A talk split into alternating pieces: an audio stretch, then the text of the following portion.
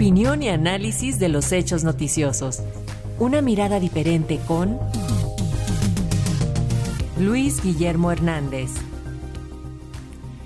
Así es, esta mañana el periodista Luis Guillermo Hernández nos habla acerca de la disputa entre grupos de intelectuales y el gobierno federal. Muy buenos días, eh, Luis Guillermo, adelante, te escuchamos. Muy buenos días, Alexia, Paco, y también muy buenos días a la audiencia de Radio Educación. Durante todo el sexenio del presidente López Obrador, los sectores intelectuales y académicos reunidos en torno de los grupos Nexos y Letras Libres, comandados por Héctor Aguilar Camín y Enrique Krause, han encabezado la narrativa de crítica constante, permanente, opositora a la llamada Cuarta Transformación. Escritores, novelistas, poetas, filósofos, académicos, incluso científicos e investigadores presentes en todos los medios de comunicación como analistas, expertos o articulistas han cuestionado una gran parte de las decisiones políticas y públicas de este gobierno y han creado el principal aparato de crítica prácticamente sin contrapesos en todo el ecosistema de medios de comunicación, tanto privados e incluso públicos.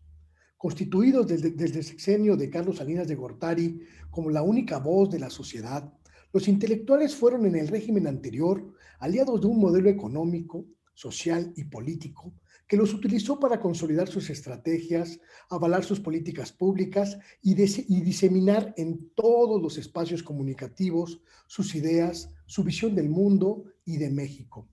A cambio de este servicio, los intelectuales de estos grupos, Nexos y Letras Libres, recibieron del poder político y económico privilegios de todo tipo, becas, premios, pero sobre todo el financiamiento multimillonario de sus proyectos y sus productos, con la adquisición a gran escala de sus obras con cargo al erario.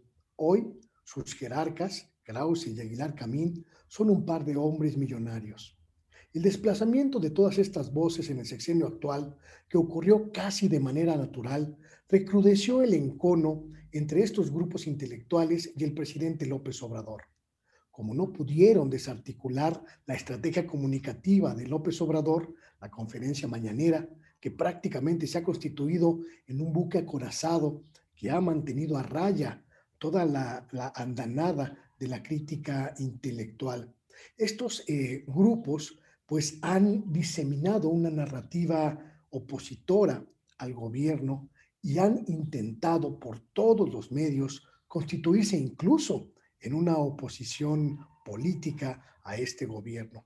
Hoy los vemos vociferar en algunos casos casi de manera histérica en los espacios. Algunos bailan o hacen piruetas en redes sociales tratando de llamar la atención de una sociedad que prácticamente ya no los toma en cuenta. Al parecer, ha llegado su hora. O redefinen sus estrategias intelectuales, críticas, para abrirse al surgimiento de nuevas voces, de nuevos rostros, pero sobre todo de pluralidad o van a quedar ajenas a la discusión nacional que hoy está en otros espacios. Es importante oxigenar el diálogo en los medios de comunicación, inyectar de vitalidad y de voces nuevas, de rostros nuevos, de ideas nuevas, los espacios donde se discuten los temas que nos importan a todos.